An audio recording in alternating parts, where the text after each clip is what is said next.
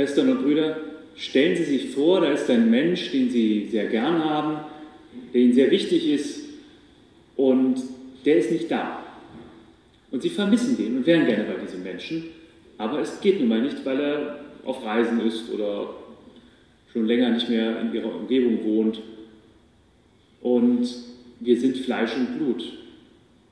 Also ist das dann wohl unmöglich, da eine Nähe herzustellen, wenn dieser Mensch einfach nicht da ist.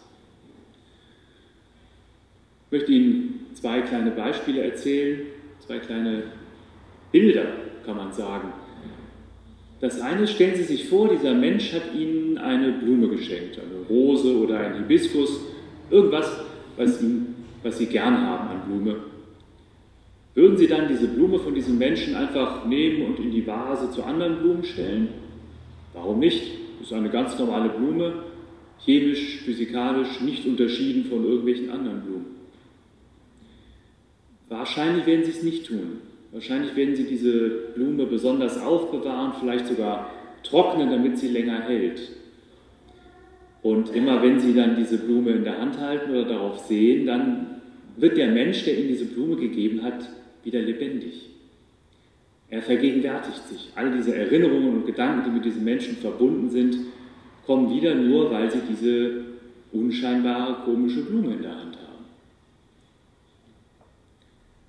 Ein anderes Beispiel, vor vielen Jahren ist meine Großmutter gestorben und als meine Eltern und ich die Wohnung ausgeräumt haben, da haben wir eine unscheinbare alte grüne Decke gefunden. Ich habe gefragt, ich war so 15, 16 Jahre alt, was das für eine Decke ist. Und mein Vater hat mir erzählt, das ist die Decke, die dein Großvater bekommen hat, als er in britische Kriegsgefangenschaft geraten ist. Die Decke war also damals schon fast 50 Jahre alt. Und als ich diese Decke dann in der Hand hatte, wir haben sie als Plane benutzt, da kamen all die Geschichten, die ich über meinen Opa gehört hatte, aus dem Krieg und nach dem Krieg, die kamen dann hoch. Und die Charakteristika, die er so hatte, wie er mir geschildert wurde, wie ich ihn mir so vorgestellt habe. Denn kennengelernt habe ich ihn nicht. Er ist einige Jahre vor meiner Geburt gestorben. Aber trotzdem, in dieser unscheinbaren Decke wurde dieses ganze, dieser ganze Mensch, so wie ich von ihm gehört hatte, lebendig. Nun sind wir hier in der Kirche, in der Kirche im doppelten Sinne, in der Kirche als Gemeinschaft von Menschen, aber auch in der Kirche als Gebäude. Und ich denke, die meisten von uns sind hier, weil sie die Nähe zu anderen Menschen spüren wollen, ja, aber auch und vor allem zu Gott. Jetzt ist Gott doch etwas anderes als Menschen. Der Theologe Karl Barth hat gesagt, er ist das ganz andere, also einfach völlig anders als Menschen, abstrakt und fern, philosophisch vielleicht auch manchmal. Man redet viel über Gott. Vor allen Dingen Atheisten reden interessanterweise viel über Gott. Man redet viel über Gott, aber wir sind doch hier, um mit Gott zu reden, um ihm nahe zu sein, um eine Verbindung mit ihm zu haben. Das ist ja doch die Idee hinter dem Gottesdienst und überhaupt hinter der ganzen christlichen Kirche, wie wir sie eben im Glaubensbekenntnis bekannt haben. Und wir sind Fleisch und Blut. Und wenn das mit Menschen schon so schwierig ist, wie ist es denn dann mit Gott? Wir haben Worte aus dem Johannesevangelium gehört. Der Evangelist Johannes, der geht einen etwas anderen Weg als Matthäus, Markus und Lukas in seiner Beschreibung des Lebens Jesu, in seiner Deutung des Lebens Jesu. Ein ungewöhnlicher Weg im Vergleich zu den anderen, aber auch ein spannender Weg. Er fängt schon an in seinem Evangelium, indem er sagt, wie Gott das denn macht, dass der uns nahe kommt. Er sagt nämlich ganz am Anfang seines Evangeliums, das Wort wurde Fleisch und wohnte unter uns. Das Wort wurde Fleisch und wohnte unter uns. Das heißt, alles das, was Gott uns sagen will, alles, was Gott uns mitteilen will, und er will uns ja viel mitteilen, an Liebe, an Freiheit, an Frieden, an Vergebung, all das bleibt nicht abstrakt als Wort, das irgendwie so rumschwebt oder Sinn des Weltalls oder Geist oder ähnliches. Nein, es wird ganz konkret Mensch, Fleisch, Fleisch und Blut und lebt unter den Menschen in der Person Jesu. Teilt das Leben des Menschen, redet mit dem Menschen, heilt den Menschen, fasst ihn an, speist ihn. Die Kinder im Kindergottesdienst hören gerade davon, wie die Menschen gespeist werden durch eine wunderbare Vermehrung von Brot und Fisch. Und die Menschen haben auch Kontakt mit ihm, können mit ihm reden, können ihn anfassen, können ihm Fragen stellen. Kann man neidisch werden auf diese Menschen. Die durften ihn erleben, die haben wahrscheinlich eine ganz besonders intensive Beziehung zu ihm gehabt, die sie ihr ganzes Leben lang geprägt hat. Nicht nur die Jünger, sondern auch all die anderen, die ihm begegnet sind. Aber der Evangelist Johannes, der erzählt auch davon, wie es geschieht, dass dieser Jesus auch für uns greifbar werden kann. Jesus hat gelebt als Mensch unter Menschen im positiven wie im negativen. Was Menschen anderen Menschen antun können, das kann man jeden Tag in den Nachrichten sehen. Das haben sie wahrscheinlich auch schon am eigenen Leib erleben müssen. Und das können Sie hier an der Installation in dieser Passionszeit am Kreuzweg sehr deutlich erkennen. Menschen lassen Menschen leiden, Menschen töten andere Menschen, die ihnen nicht recht sind. Und so geschah es auch mit Jesus. Und die Deutung dieses Todes bei Johannes oder die Sinnstiftung dieses Todes bei Johannes ist die, nur wenn Jesus stirbt, aber nicht im Tod bleibt, sondern erhöht wird, kann er für alle Menschen da sein.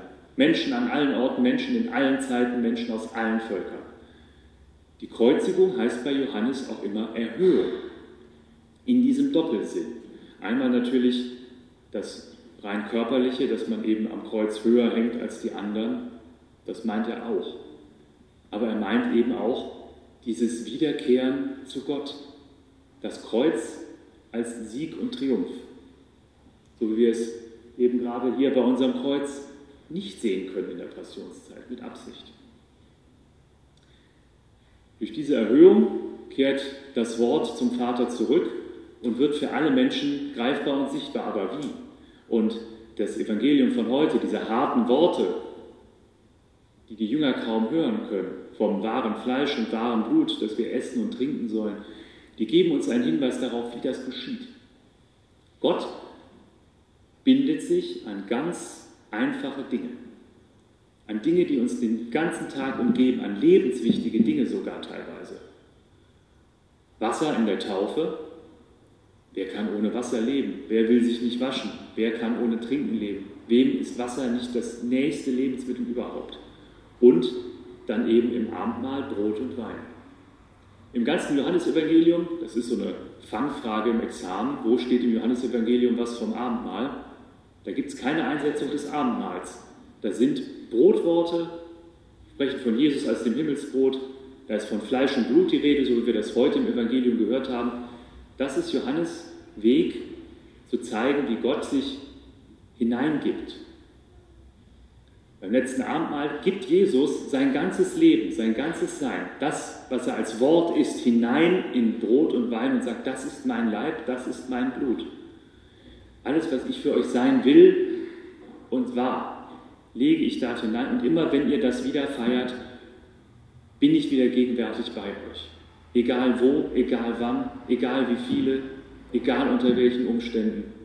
Ich bin da.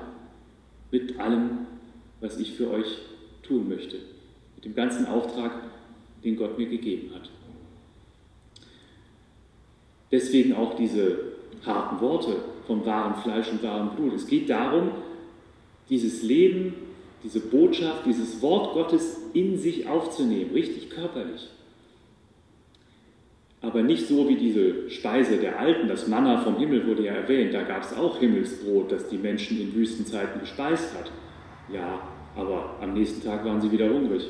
Sie durften ja immer nur so viel aufbewahren, wie sie für den Tag brauchten. Und alles andere ist verdorben in der Wüste, können wir in Exodus-Geschichte lesen. Nein, das ist anderes Brot. Es ist Brot, es ist Wein.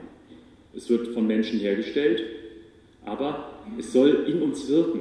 Es soll sich in uns anreichern, es soll uns verwandeln, erneuern, immer mehr hin zu dem, was wir sein können, was wir sein sollen. Das ist ein Wunder, das mit dem Verstand nicht zu fassen ist. Gott ist mit dem Verstand nicht zu fassen. Wenn Gott mit dem Verstand zu fassen wäre, wäre er nicht Gott. Und wenn wir Gott mit dem Verstand erfassen könnten, wären wir Götter. Und ich glaube, davon sind wir sehr weit entfernt. Es geht auch nicht darum, etwas gegen unseren Verstand zu machen, sich dumm zu stellen, zu sagen, nein, ich bin vernünftig, ich kann Mathe, also ich nicht, aber Menschen können Mathe und Physik und das reicht mir und alles, was darüber hinausgeht, akzeptiere ich nicht. Nein, es geht darum, etwas über die Vernunft hinaus zu begreifen, weil Gott eben über die Vernunft hinaus an uns handeln möchte und nur so an uns handeln kann, damit wir uns verändern und verwandeln lassen können. Und deswegen spricht Jesus im Evangelium auch vom Geist. Ohne den Geist ist das Fleisch nichts. Die Kraft des Geistes hilft uns, Gott in Brot und Wein und im Wasser der Taufe zu erkennen und aufzunehmen.